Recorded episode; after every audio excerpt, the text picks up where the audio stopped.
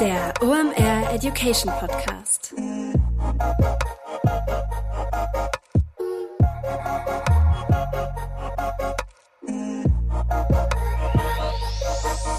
Es ist mal wieder Montag, Zeit für eine neue Folge OMR Education. Mein Name ist Rolf Herrmann, ich bin der Chefredakteur der OMR Reports. Heute kleiner Fan-Talk für mich und ich hoffe für euch auch, denn ich habe einen meiner favorisierten TikTok-Creator heute mal eingeladen und zwar ist Steuerfabi zu Gast. Was der da macht, das steckt schon im Namen. Warum das aber einfach eine saugute Idee für dich ist, wenn du bei einer Agentur arbeitest und irgendwas mit Marketing und vor allem auch Influencer-Marketing machst, heute hier zuzuhören, das verrate ich dir gleich. Bevor wir in die heutige Episode starten, darf ich euch den aktuellen Supporter vorstellen. Kurze Quizfrage vorher. Wer kennt den Account von Fabi? Was macht er da? Ja, der trinkt da ziemlich viele Espresso und das könnte der auch theoretisch machen mit unserem Supporter heute und zwar mit der Saeco Celsius Suprema, der fortschrittlichsten Saeco Espresso Maschine aller Zeiten. Ähm, ihr wisst, wie begeistert ich von dem Teil bin und das ist so mein weißer Wahl als Kaffeenerd, den ich unbedingt haben will, habe ich hier schon ein paar Mal erzählt. Warum will ich das Ding haben? Quasi es hat 22 verschiedene Möglichkeiten, dir eine Kaffeespezialität zu zaubern und du kannst da acht Nutzerprofile drauf speichern. Die kannst du dann über Touchscreen aufrufen und in diesen Nutzerprofilen kannst du dann richtig spannende Sachen abspeichern. Die Kaffeestärke, die du haben willst, Kaffeegeschmack, Füllmenge, Temperatur und sogar die Reihenfolge, wie Kaffee und Milch da in deine Tasse läuft. Also Kaffee-Nerd-Herz und das meine ich jetzt komplett positiv besetzt. Was willst du mehr? Das ganze Ding kannst du intuitiv bedienen, zaubert dir Kaffee wie in Italien und wenn du genauso gerne wie wir beide, die hier gleich miteinander reden, Kaffee trinkst, dann denk mal über die Saeco Celsius Suprema nach.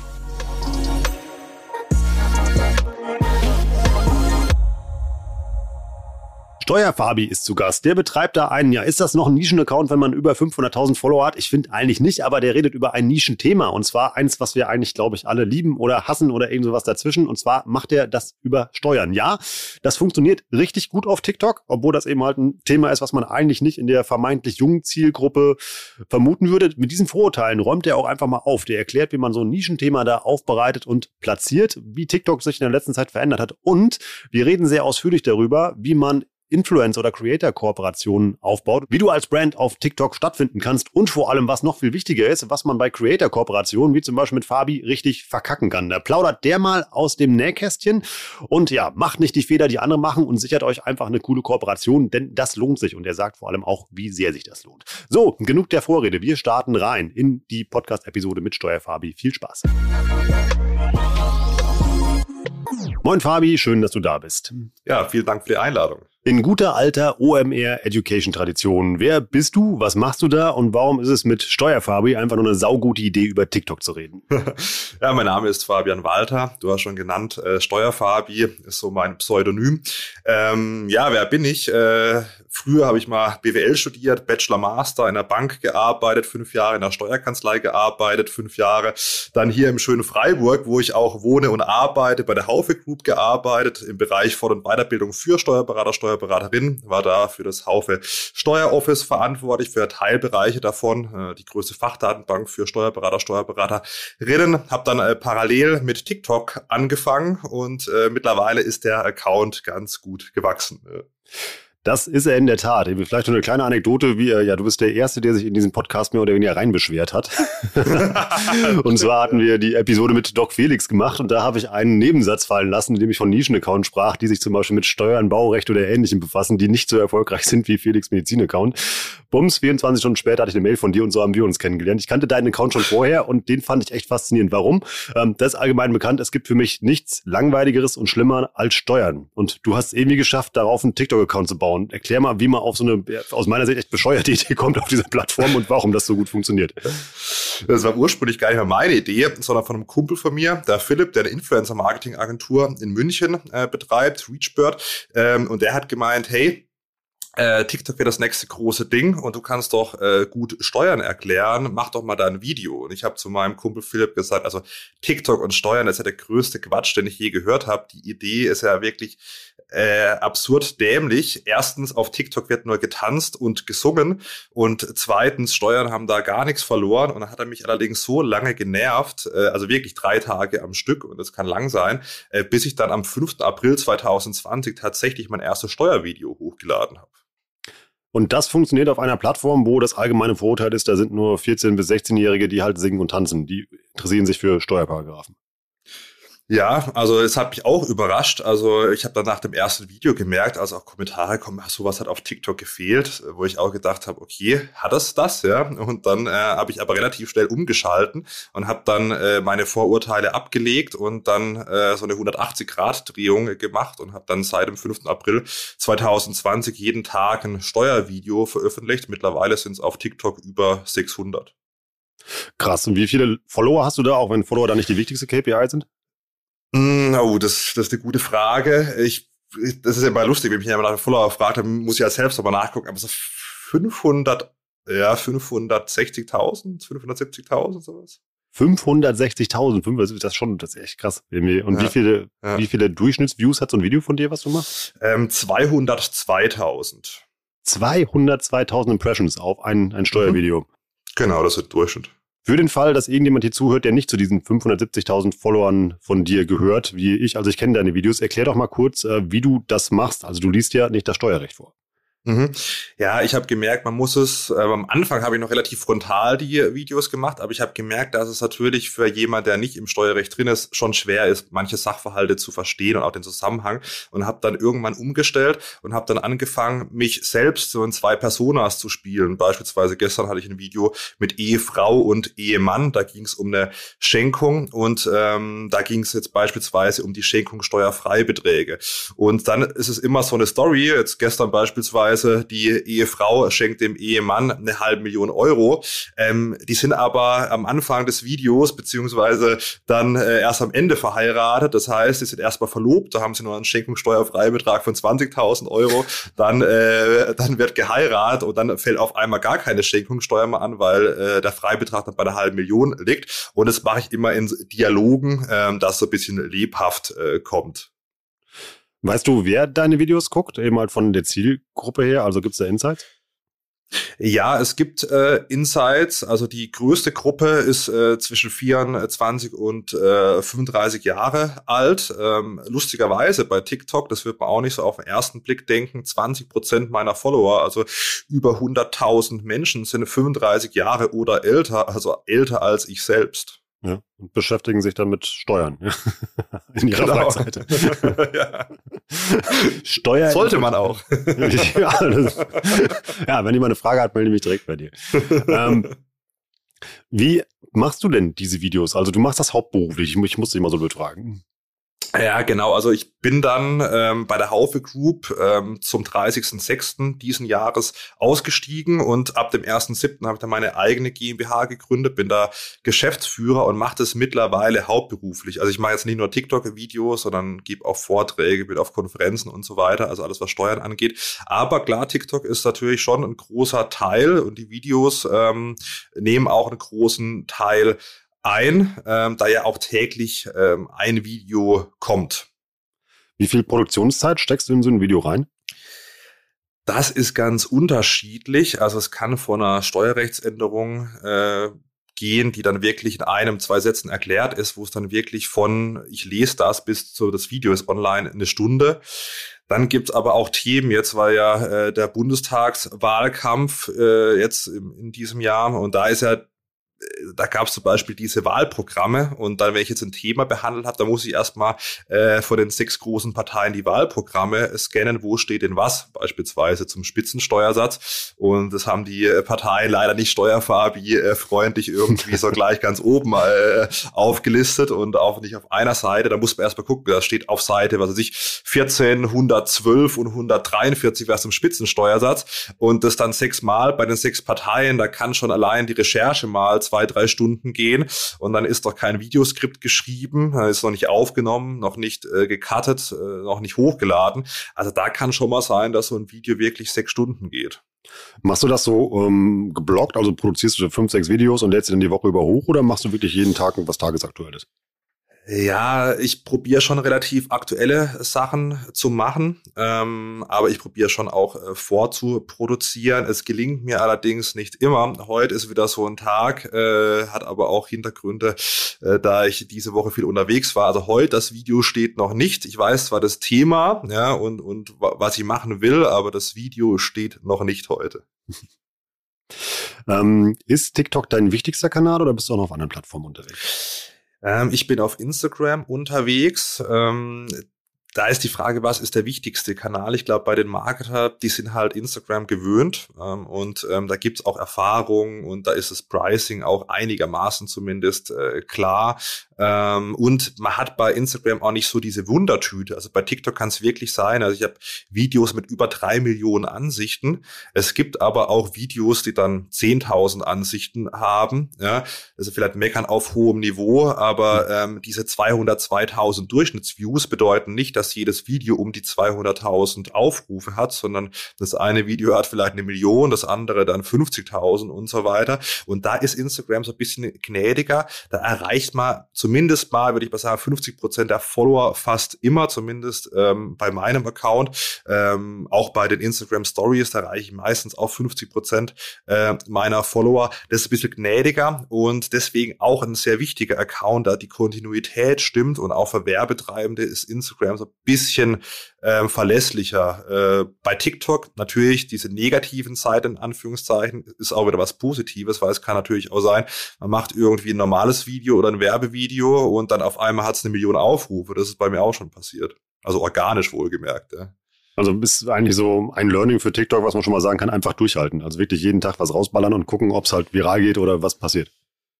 Ja, absolut. Und ähm, also was ich auch in der Zeit jetzt gelernt habe, in diesen äh, gut anderthalb Jahren, nur weil man selbst denkt, es wird viral, wird es nicht viral und nur weil man selbst denkt, äh, es wird äh, ein Flop, kann es trotzdem viral gehen. Das heißt, der Switch vom seriösen Fabian, der ähm, in einer äh, Steuerfirma arbeitet, hin zu Steuerfabi, hat dir also auch in der Branche nicht geschadet? Nein, im, im Gegenteil. Ich habe viele Steuerberater, Steuerberaterinnen auch als Fans, ähm, weil die Branche hat relativ starke Nachwuchssorgen, weil sie halt als verstaubt gilt, ja. Ähm, so das klassische Bild von einem Steuerberater, von einer Steuerberaterin ist mitunter in der breiten Bevölkerung nicht so das, das hippe und ultramoderne und innovative. Und ich bekomme wöchentlich im Prinzip von Steuerberaterinnen, Steuerberatern Nachrichten, hey, vielen Dank, dass du äh, wie die Branche so ein bisschen hip machst ähm, und ähm, habe auch schon einige dazu äh, bewogen, dann wirklich eine Ausbildung, ein Studium in dem Bereich zu machen. Ähm, das hat mir im Gegenteil nicht geschadet, sondern auch ähm, geholfen, würde ich sagen. Am Anfang habe ich so gedacht, oh je, ob das so gut ist, wenn man da mit einer Perücke auf dem Kopf da rumhampelt. Aber ähm, ich glaube, man kann schon unterscheiden, da die Videos, auch wenn man mal das ganze Kasperle-Theater drumherum weglässt, auch inhaltlich, würde ich mal sagen, zumindest einigermaßen äh, Mehrwert bringen. Ich frage das deshalb, weil es ist so ein klassisches Vorurteil von Brands, die sich halt nicht an TikTok rantrauen, weil sie sagen, das können wir nicht machen. Das ist auch viel zu unseriös und wie kommen wir halt dann darüber? Aber das ist dann ja, wie auch was du ja gerade beschreibst, ein spannender HR-Kanal dann ja auch. Absolut, ja, da gibt's ja diverse Beispiele. Zum Beispiel ein guter Kumpel von mir, der Tobi, der macht Karriere-Guru, ja, mhm. hat auch über eine halbe Million Follower auf äh, TikTok und es läuft sehr gut. Also der hat neu eine BMW-Kampagne gemacht, also das ist wirklich herausragend gelaufen, auch rein organisch. Also äh, HR-Marketing, da gibt's auch verschiedene andere Brands, zum Beispiel Ziel Abeck, die das auch rein organisch machen, die wirklich ja. äh, die Plattform verstanden haben. Das ist sehr, sehr wichtig, um halt auch erfolgreich zu sein. Die nehmen, spielen das ja auch sehr mit einer gewissen Selbstironie als Firma, ja. Absolut, ja. Hm, mal zu deiner Produktion, du hast eben gesagt, irgendwie, irgendwie bis zu sechs Stunden steckst du in so ein, in so ein Video rein. Das heißt, ähm, du machst das dann auch alles selber, also Postproduktion, Hochladen, sowas. Genau, also von der Idee bis zur Recherche, ähm, bis zum Skript aufnehmen, ja, dann äh, zusammenschneiden hochladen und dann äh, hört es nicht auf, dann muss man noch schauen, was kommt für Kommentare, die beantworten. Bei der Masse an Kommentaren äh, ist es gar nicht so leicht, aber das mache ich aktuell noch alles selbst. Ich schaue aber, dass ich äh, im nächsten Jahr jemanden finde, der halt mich da unterstützt. Musst du dann für Insta und für TikTok jeweils speziellen Content erzeugen oder laufen deine TikTok-Talks auch als Reels bei Insta so durch?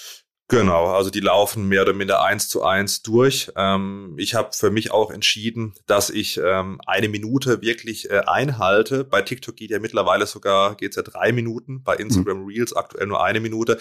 Ich mache es auch, um mir selbst da nicht äh, doch zusätzliche Arbeit zu machen, halte ich die TikToks auch bis zu einer Minute, dass ich sie wirklich auch auf Instagram reposten kann. Wie finanzierst du dich denn? Also wie monetarisierst du das? Ähm, ich denke mir mal, wenn du das hauptberuflich machst, wird der Creators Pool von TikTok ja nicht das sein, was äh, dir Strom, Licht und Mikro bezahlt.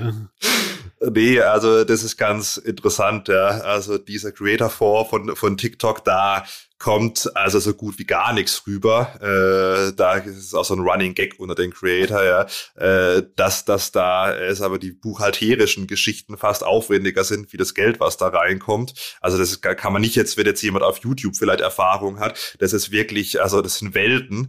Ähm, da kann man sich wahrscheinlich mal ein Mikro im, im Monat kaufen oder vielleicht gerade so. Ähm, also die Monetarisierung auf TikTok geht über Werbekooperationen. Da habe ich auch ähm, langfristige Werbedeals, also zwölf Monate ist bei mir so eine ganz normale Standardgröße, ähm, wo es dann ein Fixum gibt und je nach Produkt oder Dienstleistung auch einen variablen Anteil. Also Influencer-Marketing würde man es dann oldschool nennen. Ne? Genau, genau. Läuft das auf TikTok so gut wie auf Instagram? Es kommt immer drauf an. Ähm, manche Brands sagen, sie gehen gar nicht auf TikTok, weil sie da die Zukunft des Kanals nicht sehen. Das ist nicht so relevant. Das höre ich sehr oft. Wobei man natürlich auch, wenn man die Zahlen anguckt, also auch von den globalen Nutzern, hat ja TikTok mittlerweile an Instagram angeschlossen, also sich da als Marketer zu verschließen und sagen, also das wird nicht relevant, also es ist schon relevant. Mhm. Ähm, da vielleicht nochmal die, die Nutzerzahlen auch in Deutschland ähm, nachschauen. Ähm, es ist manchmal auch so, also es gibt aber jetzt andere Extrem, dass halt äh, die sagen, hey, wir sind schon auf Instagram, wir wollen jetzt nur mal auf TikTok was probieren. Ähm, mhm. Es geht in beide Richtungen, aber prinzipiell äh, sind die Leute oder die Marketer schon noch auf, auf Instagram unterwegs. Lass uns mal, bevor wir nochmal ordentlich über das Thema äh, Influencer-Marketing reden, weil das finde ich richtig spannend, eben halt, was man da auch in der Kooperation eben halt mit dir machen kann, vor allem halt, wie du das machst, noch einmal einschieben, wie dein Blick auf die Plattform TikTok ist, weil die hat sich aus meiner Sicht in den letzten zwölf Monaten sowas hiervon verändert. Und das würde mich mal interessieren, ob das als ähm, ja, Nutzer eine falsche Wahrnehmung ist und wie du das eben halt als Creator siehst. Also ich würde das zusammenfassen mit irgendwie, die Plattform ist irgendwie erwachsen geworden. Hm, ja, absolut. Also beide Zuschauer waren schon immer einigermaßen erwachsen, zumindest, da man erst äh, nach äh, irgendwie der Schule anfängt, richtig Steuern zu zahlen. Also es fängt dann in der Ausbildung an, geht dann über Studium und so richtig interessant wird es dann ja wirklich erst, wenn man dann einen Job hat oder, oder selbstständig ist. Aber es ist schon so, dass äh, erstens die Plattform auch älter geworden ist, ja, das, das, das sehe ich. Ähm, und es ist aber auch so, dass es professioneller geworden ist. Also als ich angefangen habe, war meine For You-Page voll äh, mit irgendwelchen ja jungen Mädels und, und jungen äh, Jungs, ja, die die da wirklich mit dem Handy irgendwie so also semi-professionell kann man gar nicht mal sagen, ja, also wirklich mhm äh, auf den Knopf gedrückt und dann irgendwas gemacht haben zu einem Sound. Und mittlerweile ist es wirklich, also da gibt's alles, alles Mögliche. Da gibt's wirklich Videos, ja, wo ultra professionell geschnitten sind, wo du denkst, wow, das könnte jetzt auch irgendwie in einem Kino laufen. Ähm, da hat sich die Plattform schon professionalisiert. Ähm, also das ist schon ganz interessant. Die Frage ist eben auch, wo es wo es noch hingeht. Ähm, das ist ja eine relativ junge Entwicklung und ich glaube, da könnte es in Zukunft noch mal richtig spannend werden. Was mir jemand aufgefallen ist, dass sich gewisse Nischen auch wirklich etabliert haben. Also zum Beispiel dieses Live-Feature, das wird viel stärker genutzt, ja auch gepusht, dass man es öfter angezeigt bekommt. Aber da gibt es ja zum Beispiel dieses, ähm, ja, diese Einschlafhilfen, dieses äh, RSMA, glaube ich, heißt das irgendwie, oder ist das richtig? ASMR, glaube ich, ja. Ja, also ich glaube, ihr wisst alle, was wir meinen. Wie gesagt, immer, das ist ja, also wenn du ab 22 Uhr TikTok anmachst, wie gesagt, da wirst du damit ja totgeschmissen aus. Irgendwie aus globalen Feeds, da machen Menschen ganz unheimliche Sachen mit Mikros. Ähm, aber das gibt's ja auch irgendwie. Kochen ist zum Beispiel auch ganz groß geworden. Sind dir dann noch ja. Sachen aufgefallen? Ja, es gibt wirklich auch Rechtsthemen, äh, die wirklich, also der bekannteste ist natürlich Herr Anwalt, aber es gibt mittlerweile auch äh, andere Anwälte, die gar nicht mehr so präsent sind, zumindest in den Medien, die auch über eine halbe Million äh, Follower mittlerweile haben. Ähm, dann also wirklich HR-Themen, ähm, es gibt im Prinzip alles möglich. Also was, was auch interessant ist, ist zum Beispiel äh, der Account von Bestattungen Burger, ja, der Bestattungen, ja, also wo man eigentlich ja. denkt, das ist eigentlich das Letzte, was irgendwie auftickt. Also, äh, also irgendwo kommt Steuern, aber dann, dann da noch dahinter kommt irgendwie Bestattung. aber sowohl die Steuer, das man sagt ja so, ja, äh, nichts ist so sicher wie im Leben als der Tod und die Steuer. Und ja. beide äh, Sachen haben es auf, auf TikTok geschafft, ja, auch sehr erfolgreich.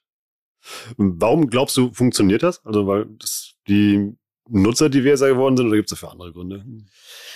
Ja, ich, ich glaube einfach, ähm, dass TikTok mittlerweile so groß ist, auch in Deutschland, dass es halt einfach einen Querschnitt über die Gesellschaft bildet und dann generell auszuschließen, dass jetzt da irgendwie, was weiß ich, Geschäftsführer, äh, Rechtsanwälte etc. auch als Nutzer da sind, das kann man einfach nicht mehr, weil die Plattform so groß ist mittlerweile, dass es eine rein statistisch schon im Prinzip die Gesellschaft abbilden muss. Ja, ähm, und ich glaube, wenn man Mehrwert bietet, dann ist dem User Prinzip äh, egal wo er das sieht, ja, ob er das jetzt auf TikTok sieht oder in Instagram Reels beispielsweise, wenn er einen Mehrwert erhält, dann ist er da gnädig und ähm, ja, äh, akzeptiert das auch auf TikTok. Ist live für dich eine Sache, die du nutzt auf deinem Account? Ich nutze es äh, ab und an, nicht so oft, ähm, weil bei TikTok ist es so, ähm, dass man schon so ein bisschen was Spezielles machen muss. Ich habe auch für 2022 mir mal vorgenommen, so ein bisschen verrücktere Live-Formate äh, zu machen, wie nur frontal vor der Kamera zu sitzen. Einfach, wenn man durchscrollt auf der For You-Page. Das ist ein Unterschied zu Instagram. Also die meisten kommen dann tatsächlich über die For You-Page. Also mhm es wird ihnen nicht aktiv angezeigt, wie man es bei Instagram kennt, dass man oben links irgendwie dann sieht, aha, der ist live, sondern es kommt mehr oder minder der Algorithmus spielt es aus und er spielt es halt ähm, je mehr aus, desto verrückter im Prinzip diese Live-Geschichten sind. Bei Instagram habe ich es äh, interessanterweise, lustigerweise öfter gemacht als bei TikTok tatsächlich, trotz einer geringeren Followeranzahl, weil es eben den Followern bei Instagram wirklich aktiv angezeigt wird. Ich war beispielsweise im Mai ähm, mit Christian Lindner, dem jetzigen Finanzminister, das ist ja auch ein wichtiges Thema für, für meinen Steueraccount äh, bei Instagram live. Auch aus dem Grund, einerseits klar, weil er da nicht auf TikTok aktiv ist, aber kommt vielleicht noch. Ja, ich bin dran. ähm, ähm, aber auch, weil man eben die Follower sicherer erreicht, wenn man halt so mal ein größeres Event plant. Und aber ich glaube, dass es das Live-Feature äh, 2022 wirklich noch äh, enorm an Fahrt aufnimmt. TikTok pusht das ja auch, also das sagen sie ja auch. Ja, ich bin ja im Creator Accelerator Programm drin und für die ist Live eins einer der obersten Prioritäten. Ja. Was ich faszinierend finde, ist, dass die äh, User die Creator ja auch bezahlen können, also mit diesen Geschenken für das, was sie da immer im Live machen. Ich glaube, ich habe vor drei Jahren mal irgendwo gesagt, ey, ja, das wird hier nicht funktionieren. Da hatte ich das einmal zum ersten Mal halt in, äh, in China eben halt gesehen, wo das ja in dieser Creators Economy, die es da gibt, eben halt ja Standard war, ähm, wo dann eben halt irgendwie diese Key Opinion Leaders eben halt da auch immer irgendwie von, ähm, davon einfach leben. Und wenn man jetzt eben halt mal in diese Live-Dinger reingeht, da fliegen ja irgendwie ähm, ja, Rosenautos und was auch immer halt durchs Bild. Und das in hoher Stückzahl. Ja, absolut. Also da gibt's einzelne Creator, aktuell erstmal im Unterhaltungsbereich, äh, die da wirklich über die Livestreams auch in Deutschland enorme Summen einsammeln. Ähm, ich sehe das mitunter manchmal so ein bisschen kritisch, weil das, das Geld halt so ein bisschen verharmlost wird. Da ist dann halt irgendwie so ein Auto, was reingefahren wird, dann auf einmal 10 Euro oder sowas. Mhm. Ähm, da hat man auch so eine gewisse Verantwortung. Ich habe auch überlegt, es gibt mittlerweile ja dieses Creator Next bei TikTok, ähm, eine praktisch aktualisierte Plattform. Seit zwei Wochen habe ich das jetzt freigeschaltet, wo man beispielsweise nicht nur im Livestream, sondern direkt in den Videos, in den Kommentaren auch eine Spendenfunktion aktivieren kann. Echt cool. Ähm, das ist ja, das ist echt relativ äh, neu, hat mich auch äh, überrascht. Und ich habe dann überlegt, hey, mache ich das an? Ja, hm. weil ich kann mir schon vorstellen, klar, wenn er natürlich so ein Video eine Million Aufrufe hat und da jeder Tausendste was spendet, kann da schon was zusammenkommen.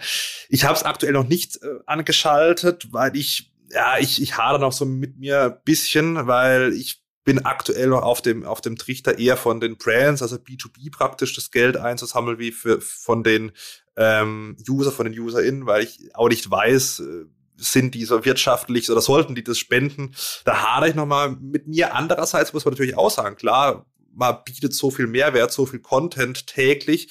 Warum sollen die Creator in der Creator Economy nicht auch von den Nutzern dann direkt bezahlt werden? Ja? Ist ja auch wahrscheinlich, wenn hm, du von den Nutzern eben halt ein, ja, nach einer Zeit eben halt ein gewisses Einkommen hättest, was du kalkulieren kannst, würdest du wahrscheinlich auch weniger Kooperationen machen, sondern mehr Kreativcontent.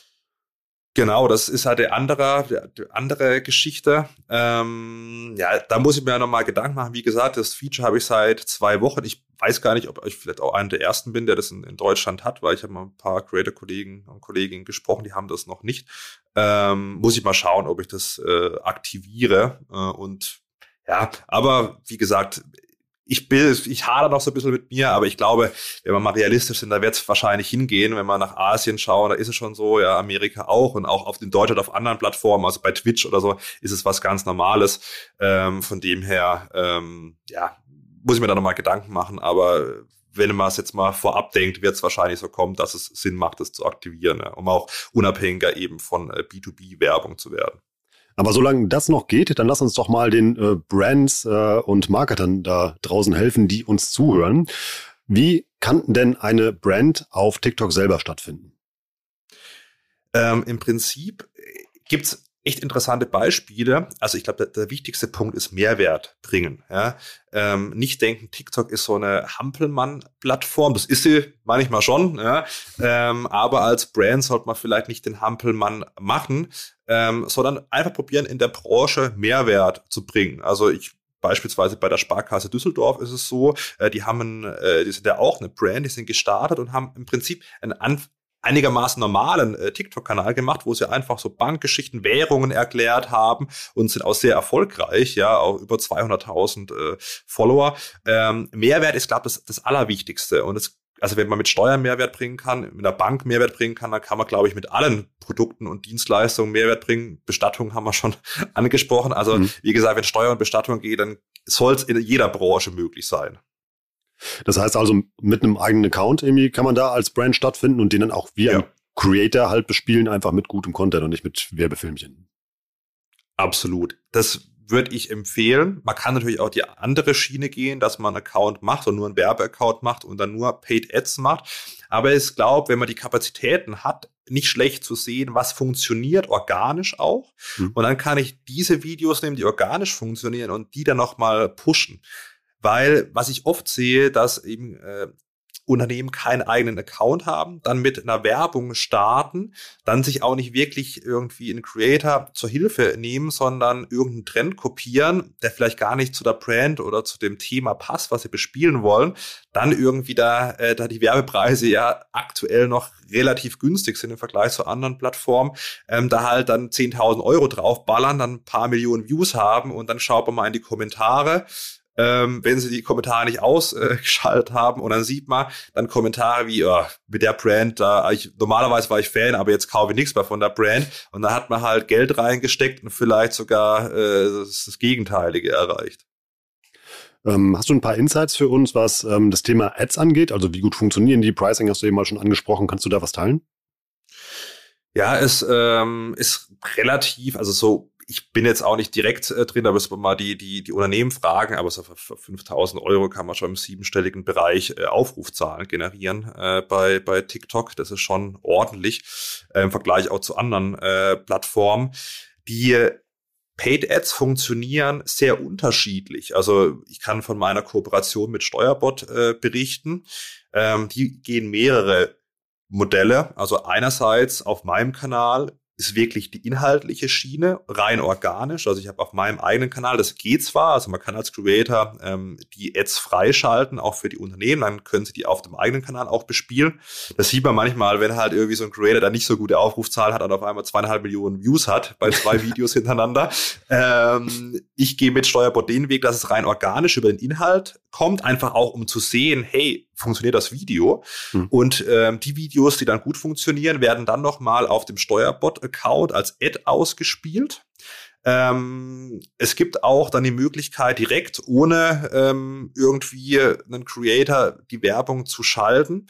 Wir haben die Erfahrung gemacht, dass es vor allem themenspezifisch ist, was funktioniert. Ähm, es ist sehr erfolgreich. Also bei Steuerbot, äh, ich denke, das kann ich sagen, die legen den Fokus aktuell äh, komplett auf TikTok. Nachdem sie ja von einem guten Jahr noch gar nichts auf TikTok gemacht haben, ist der Fokus mittlerweile auf TikTok. Ähm, also das sieht man schon, dass es funktioniert.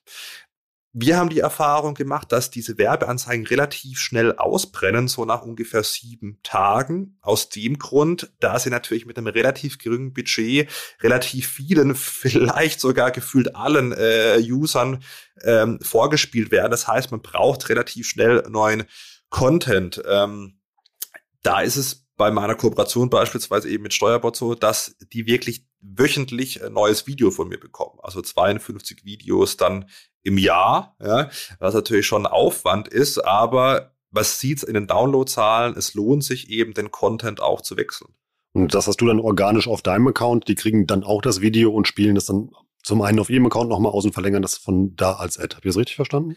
Genau, genau. Ähm, sie schneiden es praktisch dann nochmal in ihrem, ja, in ihrer Corporate Identity, also da sind dann andere Farben drin, diese typischen Steuerbordfarben. Ich mache immer alles äh, langweilig wie die Steuerrechte, also sind schwarz-weiß und Steuerbord mhm. macht es dann in ihrem ähm, Lila und auch nochmal mit Sounds und so ein bisschen professioneller. Ähm, aber im Grunde ist es dann das, dasselbe Video. Ähm, sie bekommen von mir auch nochmal ähm, extra Videos, die drehen wir meistens auch vor Ort, wo dann frontal was vorgestellt wird.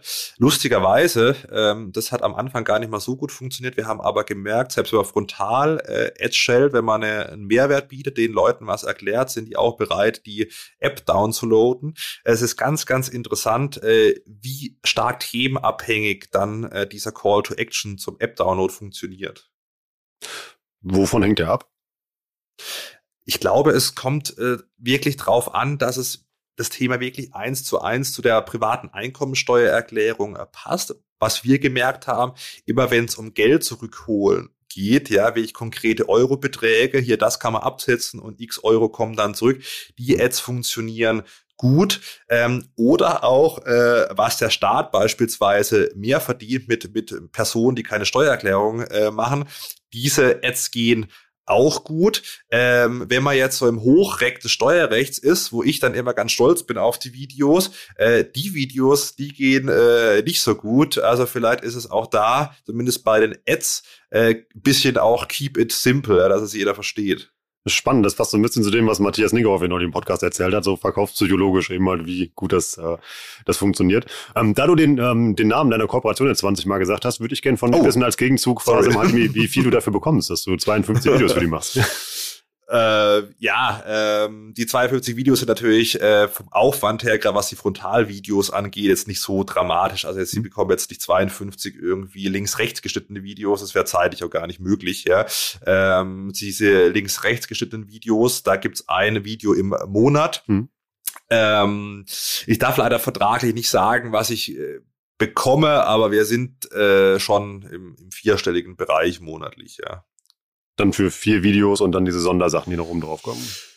Genau, genau. Hast du dann noch einen Affiliate-Deal oben drauf? Also ich versuche so ein bisschen einzugrenzen, wie so eine Kooperation ja. mit einem erfolgreichen Creator wie mit dir aussieht.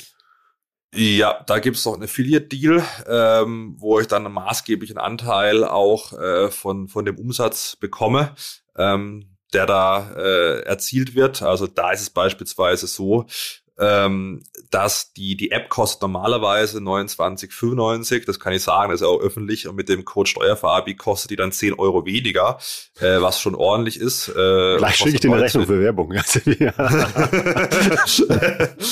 Nur du hast gefragt, wie das läuft.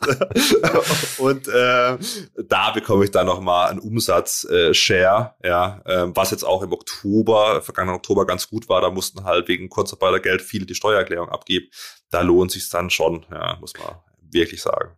Also der Brandfit zwischen sowas und dir, den sehe ich auf den ersten Blick. Gibt, könntest du für mhm. alles Werbung machen oder gibt es Sachen, die nicht funktionieren würden aus einer Sicht? Ja, also ich mache, ich, ich kann nicht sagen, weil ich auch viele Werbung ablehne. Neulich das Lustigste war mal, wo ich so ein äh, Kinderspielzeug bewerben sollte ähm, von einer asiatischen Firma. Da ging es um äh, so, so ein kleines Spielzeugauto. Und dann habe ich überlegt, ob ich das lustigerweise machen soll und was halt zur Firmenwagenversteuerung irgendwie erzählen sollte und mich da irgendwie äh, reinquetsche. Das wäre vielleicht auch ganz lustig gewesen, aber habe ich dann gedacht, ja, muss, muss dann auch nicht sein.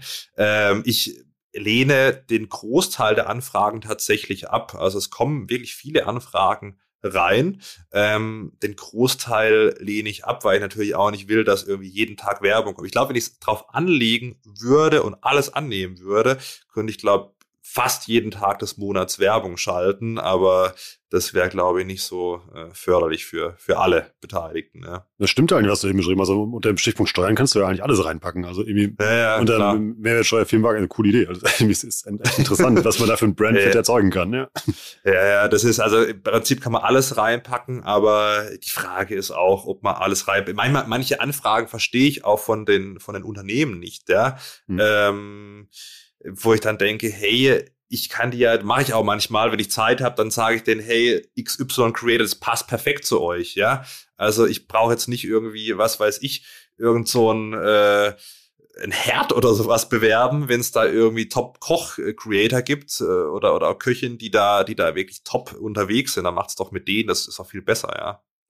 Aber lass uns gerne noch ein bisschen weiter über die Kooperation sprechen. Was kann man denn richtig falsch machen? Also außer dir jetzt irgendwie eine Anfrage schicken, wo du sagst, ja, wie seid ihr auf die Idee gekommen, das passt überhaupt nicht zu mir. Also, also wie kann man, kommt man erfolgreich an dich ran? Ja. Ja, äh, erstmal bitte bitte eine E-Mail schreiben und nicht äh, eine Insta-DM. Das ist schon mal gut, weil ich bekomme halt hunderte Insta-DMs und andere Creator Creatorinnen auch. Also da man die den klassischen Weg der E-Mail gehen, auch wenn wir alle digital unterwegs sind, dann äh, auch mal fragen, hat man überhaupt Interesse oder wie stellt man sich das Konzept vor, äh, bevor man dann gleich eine PDF-Datei mit Briefing mitschickt, wo dann drin steht X Euro, ähm, dann und dann muss es kommen. Also es gibt verrückte Briefings, wo dann drin steht, mhm. okay, ja vielen Dank, so mehr oder minder Glückwunsch, wir haben dich ausgewählt. Also die Kooperation fängt jetzt an nächsten Mittwoch und geht dann vier Wochen. Immer am Dienstag um 16.30 Uhr, weil aus unserer Erfahrung sind da die besten Posting-Zeiten. Du bekommst x Euro und ähm, das und das sollst du in dem Video sagen vielen Dank, Rechnung geht dann an diese E-Mail-Adresse äh, und äh, bevor man überhaupt mal fragt, hey, hast du überhaupt Bock, meinst du, der Brandfit passt? Äh, wie machst du normalerweise deine Videos? Ähm, passt für dich gerade rein? Was sind denn deine Ideen für die Kooperation? Ja, was glaubst du, dass für unsere Brand passen würde auf deinem Account mit deinem Inhalt? Ähm, das wird oft gar nicht gefragt. Also wo ich dann auch denke, hey, wäre vielleicht sinnvoll auch für euch, ja. Ähm, also da vielleicht auch mal mit dem Creator einfach in die Kommunikation gehen und einfach mal fragen, hey, meinst du, dass das passt, die Brandfit? Hast du da Lust drauf? Und ähm, wie stellst du dir eine Kooperation vor? Wie machst du das sonst normalerweise? Mhm. Ganz normales, also wie man im normalen Umgang eigentlich auch miteinander umgehen würde, sollte man auch in einem Briefing oder als Brand mit dem Creator umgehen, ja. Also einfach auch in den Dialog gehen durch daraus, dass das wichtig ist. Genau, genau. Äh, das ist, das ist äh, für den Creator natürlich besser. Da fühlt er sich nicht so äh, wie so eine laufende Werbewand. Mhm. Ähm, und andererseits ist natürlich auch für die Brand besser. Ähm, vielleicht hat man schon mal ein nicht werbliches Video zu dem passenden Thema gemacht, ja ähm, und weiß, hey, das Video hat da funktioniert, ich kann eigentlich eins zu eins die Brand da reinbauen, wenn es jetzt beispielsweise, ich neulich mal was für Kfz-Versicherung gemacht, was jetzt nicht äh, originär ein, ein Steuerthema ist, aber klar, ich habe schon mal was ähm, zur, zur Absetzbarkeit von Kfz-Versicherungen gemacht, ja, was man da genau absetzen kann, das lief auch ganz gut und dann war es natürlich logisch, dass man das Video so in abgewandelter Form nochmal macht und wenn jetzt irgendwie ähm, die Versicherung gesagt hätte, hey, wir wollen unbedingt nur, dass du erwähnst, bis zum 30.11. kann man die Kfz-Versicherung wechseln, äh, was sie auch mit anderen Creators gemacht haben, ist auch ein, ein valider Punkt. Aber das wäre wahrscheinlich bei mir nicht so gut gegangen und ähm, da einfach mal mit in den Austausch gehen. Was war vielleicht organisch schon erfolgreich in dem Thema und wie kann man die Brand da einarbeiten? Was kann man noch falsch machen, wenn man eine Kooperation mit dir oder mit einem anderen Creator macht? Hm, ich glaube, also ich habe schon verrückte Sachen erlebt. Also TikTok und auch bei den Instagram Reels, das ist ja ein Hochformat, ja, und ähm, da ist es ganz interessant, dass manche äh, Querformat-Videos angefordert haben. Das sehe ich auch heute noch in den in den äh, TikTok. Ads auch von großen Brands, wenn man jetzt da mal, mal schaut, äh, da sind zum Teil halt diese Videos, die halt auf YouTube und so weiter gespielt werden, werden halt eins zu eins auch auf TikTok gespielt, wo ich dann denke, wow, da hast du dann zwei Drittel des Bildschirmbereichs gar nicht ausgenutzt und selbst wenn jetzt da irgendwelche Sportwagen da rumfahren, ja, im Querformat, dann, dann sieht man das vielleicht gar nicht, weil es so klein ist. Ähm, also da, auch wenn es sich eigentlich logisch anhört, aber dann nochmal an alle Marketer da draußen, hey, äh, Hochformat ist Hochformat und Querformat ist äh, Querformat. Ähm, ja, und äh, ich glaube, der, aber der, der wichtigste Punkt ist die eigene Sprache, so die, diese, der eigene, ähm, ja, die, die, diese eigene Kunst, will ich es mal nennen, wenn man wenn man so nennen kann, also diese eine Kunstfreiheit dem Creator auch lassen und sagen, hey, nicht jetzt irgendwelche Schriftarten und so weiter und so fort fordern, wenn er das halt nicht macht. Also wenn jemand sagt, hey, wir hätten gerne das in dem Corporate Design bei dir auf dem Account, auch bei den Postings, dann sagt, es macht jetzt keinen Sinn, wenn ich normalerweise nur Bildpostings auf Instagram beispielsweise mache, wo dann äh, so fünf Fakten zur Steuererklärung sind und alles ist in Pink, ja, wie jedes, da macht es dann keinen Sinn, auf einmal in eurer grünen Firmenfarbe das zu machen. Klar kann man das einbauen, das Logo in, den, in der Slideshow und so weiter, aber lasst den Creator Creator sein, er kennt seine Community, er macht maßgeblichen Tag, äh, Anteil des Tages nichts anderes. Er weiß, der Creator weiß schon, was, was funktioniert. Und ähm, da den, der Appell an, an die Unternehmen, ähm, nicht glaubt, wenn man das drei, drei Videos vom Creator angeschaut hat, man wüsste besser, wie der Account funktioniert als der Creator selbst. Ja. Also kann man eigentlich sagen, so, so arbeiten Menschen so ein bisschen. Also, dass man irgendwie sich da auf Augenhöhe begegnet und die Agentur, die halt nicht den Job erklärt. Genau, absolut. Ähm, es ist natürlich auch immer so ein bisschen schwierig, ähm, da die Brands, die Agenturen dazwischen geschaltet haben, auch mit der, mit der Abstimmung. Ähm, ich habe manchmal so laufende Kooperationen, wo dann was Aktuelles kommt, was halt viel besser an dem aktuellen Tag funktionieren würde. Aber klar, dann mache ich das Video, schickt es, ja, irgendwie, was weiß ich, 16 Uhr oder so. Dann ist erstmal Donnerstag, Freitag, dann wird sich bis Montag nicht angeschaut. Dann muss es die Agentur wieder dem Kunde schicken, das Okay holen. Ähm, in der heutigen Zeit, ich glaube, man könnte viel besser auch Werbung machen, ja, wenn man dem Creator auch vertrauen würde, ja. Ähm, und wenn die, die Freigabeschleifen vielleicht nicht so, nicht so lang wären, könnte man auf aktuelle Themen vielleicht auch mal mit einem Werbevideo reagieren und dann wird man sehen, krass, ja, hier gibt's ein Problem, ja, eine Neuigkeit und hier dieses Produkt, diese Dienstleistung löst dieses Problem. Aber wenn ich natürlich irgendwie eine Woche irgendwie für eine Werbe, für eine Freigabeschleife brauche, ähm, dann wird es nichts. Das heißt, dem Creator vielleicht auch mal vertrauen, die Rahmenbedingungen setzen, die kann man ja auch in einem Briefing setzen, aber jetzt nicht zu versteift Angst haben, ja, als, als Brand. Interessant. Wie, was kann man denn bei einem Briefing für dich noch so richtig falsch machen? Ähm, ja, also das Wichtigste ist im Prinzip, dass man nicht das wortwörtlich vorgibt. Ja, also da klar sagen, was will man bewerben, aber ich habe neulich eine Kooperation gehabt, da war die Kooperation auch gut, aber dann war drin, wir hätten gerne fünf Instagram Stories mit einer mit einem mit der Screen-Aufnahme, wenn man das Produkt abschließt. Dann, dann habe ich äh, zu, zu der Brand gesagt, hey, also wir können das zwei Story-Sequenzen vielleicht machen und alles andere wird nicht funktionieren. Ähm, am besten, wir machen gar keine Screen-Aufnahme, weil wie ich die E-Mail-Adresse eintrage, das ist das Einzige, was man da in dem Fall machen muss, das, das bekommen die hin. Also wenn die mobile unterwegs sind, dann, dann schaffen sie das, eine E-Mail-Adresse einzutragen. Mhm. Ähm, und dann war es ganz interessant, dass die Stories davor ja, ähm, besser funktioniert haben ohne diese Screen-Aufnahme äh, bei der Registrierung wie die Screen-Aufnahme. Mir war das klar, einfach aus anderen Kooperationen. Ähm, die Brand hat darauf bestanden und habe es in dem Fall eben äh, gemacht. Aber da, äh, ja, das ist, glaube ich, das Allerwichtigste. Nicht starre Vorgaben, sondern in den Austausch mit dem Creator gehen. Ja, wie teuer sind so Kooperationen so für ein Video? Also wenn du jetzt zum Beispiel sagen würde, hey, guck mal, die OMR Reports sind Fort- und Weiterbildung, kannst du, wäre auch ein super Thema für, für, für die Steuer, kann man ja von der Steuer absetzen, denke ich mir. ja, ähm, das kommt immer so ein bisschen ähm, drauf an. Ich bin sehr bestrebt, äh, also ich habe beispielsweise schon äh, Videos für 4000 Euro pro Video abgesagt. Ähm, ja, einfach der Brandfit war nicht da und ähm, ja, ist aber so eine einmalige Kooperation, weil ich habe halt die Erfahrung gemacht, so eine Zwölf-Monats-Kooperation ist vom Aufwand, also zu der Erstabstimmung eigentlich fast genauso wie für, für einen Monat, ja, hm. vielleicht hm. so ein bisschen aufwendiger, aber jetzt nicht viel aufwendiger. Deswegen meine Kooperationen gehen ähm, ja äh, wirklich meistens zwölf Monate. Und ähm, das sind meistens so Kombi. Da gibt's ja nicht ein TikTok-Video oder dann ein separiertes Reel. Da gibt's dann wirklich so ein Kombi-Paket. TikTok, Reel, Instagram äh, Karussell, ähm, Instagram Story, ein Link im Linktree und äh, auch eine Erwähnung auf meiner Homepage, ja. Und ähm, der, der Vorteil, dass natürlich auch, wenn ich auf einer Konf Konferenz irgendwie unterwegs bin, äh, wo ich dann auch mal sage, hier Produkt XY, äh, macht da vielleicht Sinn für euch, wenn es jetzt um beispielsweise Gründer, Gründerinnen geht. Ähm, deswegen habe ich Pakete, ähm, aber wir sind da schon, also wenn wir mal über die Pakete reden, im oberen äh, vierstelligen Bereich. Du bist dann aber auch so eine Art Produktbotschafter, oder? Wenn du jetzt dann auch durch die Gegend läufst und sagst, benutzt das. Ja.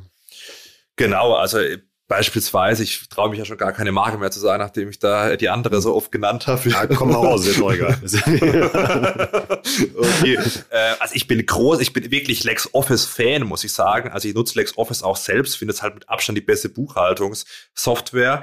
Und da ist es halt viel, ganz einfach. Ich hatte auch ein, ein, besser dotiertes Angebot von einer anderen Buchhaltungssoftware. Bin dann noch zum, zum Christian, den ich auch noch auf, aus Haufe-Zeiten kenne, hin und habe dann irgendwie gesagt, hey Christian, also bei aller Liebe, ich habe da echt ein vielfaches Angebot Angebot von so einer anderen Buchhaltungssoftware, aber irgendwie erstens, äh, ich nutze halt selbst LexOffice. Also ich habe mit der Bankkooperation, die nutze ich selbst. Ja, ich habe mit der Buchhaltungssoftware, die nutze ich selbst. Ja, äh, mit dem äh, Steuerbock kann ich leider als Gewerbe nicht nutzen, aber habe ich früher selbst genutzt. Ja, also den, den Großteil der Produkte, die ich bewerbe, habe ich zuerst selbst genutzt und habe sie dann beworben. Neulich eine FAZ-Kooperation gemacht. Ich bin seit 2011, seit meinem Bachelorstudium, zweites Semester, FAZ-Abonnent und das war natürlich Brandfit optimal. Da habe ich noch gezeigt, wo ich das bestellt habe, vor zehn Jahren in meinem GMX-Postfach ja. und dachte so richtig, richtig geil. Und da kann man, ich glaube, das merken die Leute auch, wenn man dafür was brennt und äh, sagt hier, das ist wirklich super geil, was die da als neues Feature haben. Und man meint es wirklich so.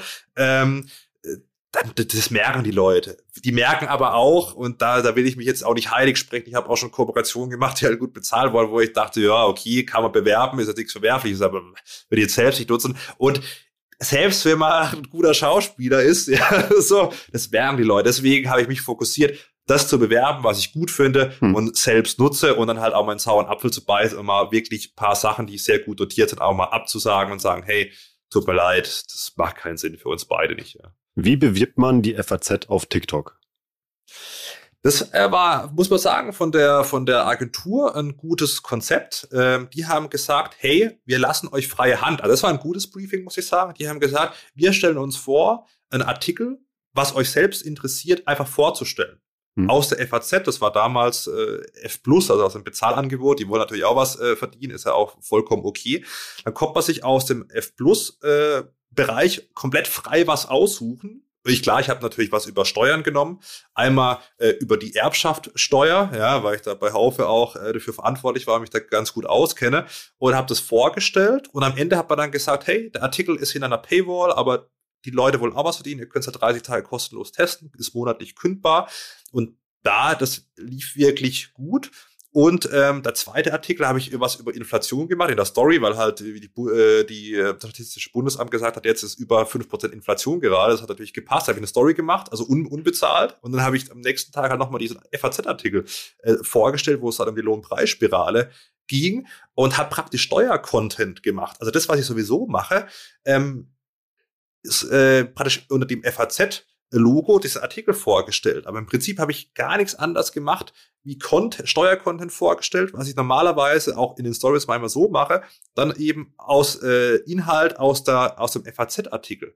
Und das war natürlich ein optimaler Brandfit, wo man auf dem ersten Blick gar nicht mal so sehen würde, hey, ähm, passt das überhaupt? Aber im Prinzip sollten das die, das vielleicht auch noch ein Punkt für das Briefing, ähm, die Brands die Creator das machen lassen, was sie sonst machen. Also wenn sie, wenn sie beispielsweise müssen ja nicht über Steuern nur reden, aber wenn sie beispielsweise kochen, sie wollen äh, einen Topf vorstellen. Hey, dann lass doch, wenn, wenn der, wenn der Creator gerne irgendwie immer irgendwie türkische Gerichte kocht, dann lass doch den Creator diese türkischen Gerichte in diesem äh, Koch Topf kochen und, und, und fangt nicht an, dass der das in die Kamera hält und sagt, das ist der beste Kochtopf, den es je gegeben hat. Die Leute sehen das dann schon, wenn die Brand genannt ist, verlinkt ist und so weiter, dass es ein geiler Kochtopf ist. Und die sehen das mehr, wenn in diesem Kochtopf eben dieses tolle türkische Gericht beispielsweise gekocht wird, wenn, wie wenn der Creator die äh, Sache in die Kamera hält und sagt, das ist der beste Kochtopf. Und äh, das war wirklich ein, äh, wenn man jetzt mal zurück zur FAZ-Ebene kommt, ein guter Brandfit. Die haben einfach mich machen lassen.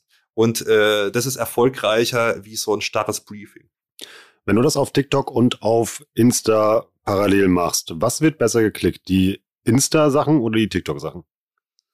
Das ist ganz, ganz unterschiedlich. Ähm, was man bei Instagram ähm, hat, in den Stories zumindest, ist die direkte Verlinkung. Also wenn man jetzt äh, wirklich einen Call to Action Klick auf den Link hat, dann ist es in den Instagram Stories besser. Warum? Bei TikTok muss ich aus dem Video raus, muss auf mein Profil, muss auf den Linktree, dann muss ich äh, noch bestätigen, Vorsicht, Vorsicht, weil TikTok natürlich auch nicht will, dass man die Plattform verlässt. Ich verlasse jetzt hier TikToks, könnte gefährlich werden. Mhm. Äh, und dann bin ich auf der Landingpage beispielsweise. Bei den Instagram Reels ist es ähm, relativ ähnlich. Da muss ich, wenn ich in den Reels drin bin, auch ähm, raus.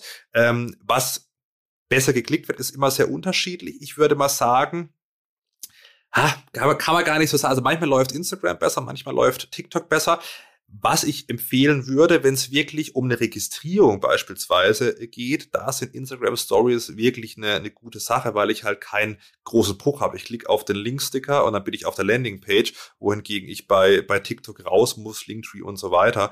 Ähm, also, aber für, für die Brand Awareness würde ich sagen, beide Kanäle, also sowohl TikTok als auch Instagram und vor allem bei TikTok ähm, nicht denken, man kann komplexe Themen nicht bewerben. Also äh, ich habe eine Kooperation, äh, ich sage jetzt mal den Namen nicht mit, auch mit der, mit der äh, Brand, ja, ähm, die haben wirklich, äh, die machen wirklich verrückte Sachen, was vermögensverwaltende GmbHs angeht. Also um es mal einfach zu sagen, da lohnt sich erst anzufangen, wenn richtig reiche Menschen kommen. Ne? Mhm. Und das Produkt lohnt sich auch erst für richtig reiche Menschen. Und den, den Reisen, den sie da akquiriert haben, der kam tatsächlich äh, über eine, ein organisches TikTok-Video von mir, ja. Nicht bei Instagram. Spannend, aber ja, wahrscheinlich immer bei dem Produkt reicht ja auch, wenn einer kommt, eben halt, um deine Kooperation zu refinanzieren. Ja. Genau. Ist ähm, die ja, Creators Economy auf ähm, TikTok schon so weit, dass da Merch eine Rolle spielt, wie bei YouTube oder Co-Creations oder ähnliches? Ähm, es gibt schon äh, Creator, die Merch äh, verkaufen. Ähm, es ist in den USA und in Kanada so, dass man direkt eine Shopify-Anbindung in der TikTok-App hat. Das ist aktuell noch nicht so in Deutschland. Ähm, deswegen ist es auch wieder dieser, dieser eben beschriebene Weg. Ich muss halt auf den Linktree, da muss ich auf den Webshop und so weiter. Da ist Instagram ein bisschen weiter. Die haben ja diese Shop schon integriert. Ähm, da muss man zwar, zwar auch auf den einen Webshop, ist auch jetzt nicht in-App, kommt vielleicht noch. Ähm, ich habe aus den Erfahrungen mit anderen Creator und Creatorinnen, ich habe zum Beispiel mich mal mit, mit Tim, also Herr Anwalt, auf, auf TikTok ausgetauscht der sagt, das ist halt so mehr oder minder Community Management. Also wirklich was verdienen äh, tut man da zumindest in seinem Bereich, wenn man aber der macht natürlich auch hochwertige Produkte, äh, tut man da nicht. Ähm, ich werde, das äh, ist jetzt auch, äh, kann man mal hier raus posaunen, da ich diese Woche beim Kaffeeröster war, äh, nächstes Jahr jetzt sicher einen Espresso rausbringen. Ja die Marke steht und ist äh, angekündigt und auch eingetragen. Äh, das heißt, ich Der werde da. Äh, ja, es, nee, ich habe ich hab überlegt, wie nennt man's und habe es ein bisschen unabhängiger genannt, dass man auch dann äh, Influencer-Kooperationen auch mit anderen Creators machen kann. Hm. Ähm, äh, da wird was kommen und diese Shopify-Anbindung wird auch kommen. Ich glaube, dass in diesem Bereich noch einiges, auch was Produkte angeht, 2022 kommen wird. Momentan ist es so ein bisschen, ja, so diese Barrieren bei der, bei der Plattform sind noch zu hoch. Das ist, glaube ich, richtig läuft. Ja, da ist auch wieder der gleiche Punkt wie, wie vorhin. Ich glaube, das geht eher so über Instagram Stories, direkte Verlinkungen. Ja, ähm, das ist auf TikTok aktuell noch ein bisschen schwierig. Es gibt schon Beispiele, aber es ist eher noch so, so ein Nischenbereich. Vielleicht für die Leute mal, die deinen Account nicht kennen, warum dieses Produkt für dich Sinn macht. Fabi hat in jedem Video nämlich eine Espresso-Tasse in der Hand ähm, und ist ja eigentlich eben wie das Geschirrhandtuch, was du da am Kopf hast, ja eigentlich so Signature-Sachen, auf denen man dich erkennt. Absolut, absolut. Ja, mittlerweile bin ich sogar auf eine richtige Perücke äh, umgestiegen, ja. Nachdem es ein bisschen Proteste gab, ja, von äh, paar Damen, die mir gefolgt sind, hm. äh, äh, bin ich mal auf eine richtige Perücke umgestiegen. Ähm, genau, ich äh, trinke äh, privat auch, also wir sind natürlich im Podcast, das sieht man es nicht, aber auch vor dem Podcast erst nochmal ein äh, Espresso reingezogen. Ja, du ziehst aber auch gerade einen Kaffee rein. äh, und äh, ja, ich trinke privat viel Espresso und ähm, habe dann auch in den, in den Videos, seit meinem ersten Video, es hat angefangen auf, auf TikTok mit dem Video über Kaffee. So hat die TikTok-Karriere gestartet und das hat sich jetzt über, über 600 Videos dann durchgezogen. Deswegen Espresso plus äh, Espresso-Gläser vielleicht noch. Lass uns als letzten Punkt mal noch ähm, über das Thema Community Management sprechen, wo du eben auch sagtest, da haben sich Leute aus deiner Community beschwert, deshalb hast du was geändert. Wie wichtig ist die Community auf TikTok? Weil ähm, es ist ja nicht so wie bei ähm, bei äh, Insta oder mal bei anderen Plattformen, also wenn du ein neues Video raushaust, kriege ich jetzt ja nicht automatisch eine Push-Nachricht. Das heißt, wissen wir alle, bei TikTok spielt der Algorithmus eben halt eine große Rolle. Wie wichtig ist dann da das Community Management? Weil wer dann da reingespült wird, ist ja auch häufig zufällig.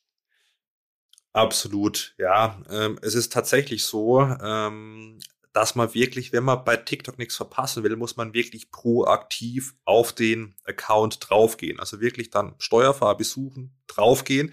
Ähm, ich sehe es bei den Analytics, das machen bei mir ja relativ, also es machen mehr Leute interessanterweise wie bei anderen Accounts, aber jetzt auch nicht so übertrieben. Also wenn ich jetzt so eine Analytics von einem Video sehe, dann sind so 10.000 Aufrufe etwa immer, ähm, die das gesucht haben, ja, äh, sich das Video dann praktisch über das Profil angeschaut haben. Aber der Großteil ist über die For You-Page. Aber es gibt schon wirklich so Hardcore-Fans, die jedes Video äh, schauen. Ähm, Community Management ist, ist wichtig, aber ich würde fast sagen, bei TikTok ist einfach ein virales Video das Allerwichtigste weil ähm, man kann jetzt nicht äh, verlangen, wenn da jemand in der For You-Page hängt und dann nach oben äh, swiped, äh, dass er da rausgeht und dann sich erinnert, dass es ja da ein Steuerfarbe gibt. Das heißt, virale Videos äh, helfen mehr als Community Management, aber klar, paar Kommentare beantworten oder mal einen lustigen Spruch bringen, äh, das hilft natürlich auch. Ja. Kommen wir zum letzten Punkt, den wir bei uns im Format machen. Ist für normal die letzte Frage. Ich würde bei ähm, dir gerne die letzte Aussage mitnehmen, um mir mal diese Diskussion ja eben auf LinkedIn oder Facebook oder wo wir uns auch immer irgendwie dann irgendwie in diesem schönen Internet sehen, eben mal zu verlängern. Und zwar, was ist der größte Fuck-up, den Marketer beziehungsweise Agenturen in der Kooperation mit dir machen können? Nicht äh, die Ideen äh, von mir aufnehmen. Ja und einfach ihr, ihr, ihre Sache so durchziehen, als, als wüssten sie besser über meinen Account Bescheid als ich selbst. Was denkt ihr darüber oder habt ihr noch andere Fuck-Ups irgendwie aus eurem ja, Agenturalltag oder wir haben ja auch viele Creator, die das eben halt hören. Teilt gerne irgendwie euer Wissen oder irgendwie eure Fails und Fuck-Ups, was äh, Influencer-Kooperationen angeht oder irgendwie auch blöde Anfragen, die ihr bekommt. Würde mich echt mal interessieren und das hilft vor allem auch den Marketern, die uns zuhören, weiter, denn dann wird, äh, werden die Anfragen in eurem Postfach nämlich auch besser und wir machen auch äh, ja, diese Creator-Kooperation auf diesen Plattformen in Zukunft auch noch besser. Also nur Gewinner. Fabi, ähm, danke für diese ja fast eine Stunde Fan-Talk für mich. Ich freue mich schon auf die nächsten Steuervideos. Und ähm, ja, wie gesagt, eben, Steuern sind für mich das schlimmste Thema und du hast es geschafft, dass man ähm, ja, sich doch dafür begeistern kann. Vielen Dank dafür. Danke für die Einladung. Tschüss nach Freiburg. Ciao, ciao. Das war heute wieder richtig spannend. Ich habe viel gelernt. Ich hoffe, ihr auch. Und vor allem finde ich es immer ja, echt interessant, mal mit dem Creator über eine Plattform zu reden und was er da tut und nicht mit einem Marketer, denn es ist eine ganz andere Perspektive auf das Potenzial, was auf diesen Plattformen schlummert und wie man das richtig heben kann. Ich habe noch einen kleinen Hinweis in eigener Sache für euch. Wenn ihr euch mal professionell, also außer mit dem Interview mit Fabi, mit dem Thema TikTok mal beschäftigen wollt, dann empfehle ich euch unseren TikTok-Report, den wir geschrieben haben. Den findet ihr wie immer unter omr.com slash report. Ist richtig spannend und in dem Report geht es darum, wie du als Brand TikTok richtig nutzen kannst. Also wir erklären dir ja nicht, wie du lustige äh, Sing- und Tanzvideos machst, um dieses Klischee mal wieder zu dreschen. Nee, wir erklären dir, was einen guten äh, Brand-Account ausmachst, wie du advertisen kannst, haben da mit richtig tollen Profis zusammengearbeitet, wie zum Beispiel mit Adil Spy und seinem Team von Recreate. Die kennt ihr bestimmt, wenn ihr irgendwie in dieser TikTok-Marketing-Bubble halt irgendwie unterwegs seid und die wissen wirklich, worüber man spricht. Wenn ihr das Ding gelesen habt, könnt ihr einfach TikTok in euren Marketing-Mix aufnehmen, denn sind wir mal ehrlich, das geht nicht mehr weg, das ist da und das ist gut so. Denn es ist eine richtig tolle Plattform, um da Online-Marketing zu machen und beschäftigt euch mal definitiv damit.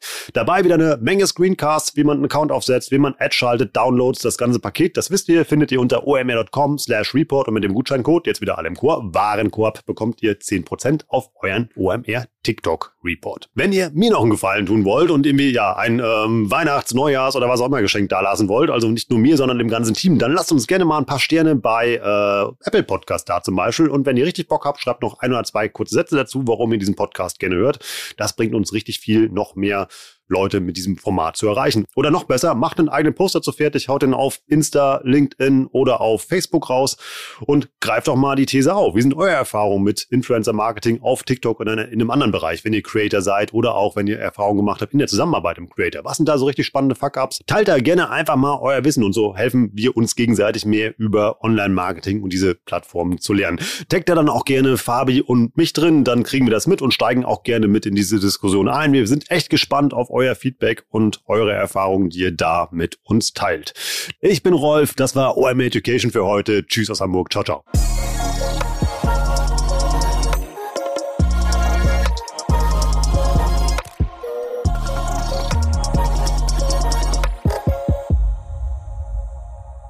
Dieser Podcast wird produziert von Podstars bei OMR.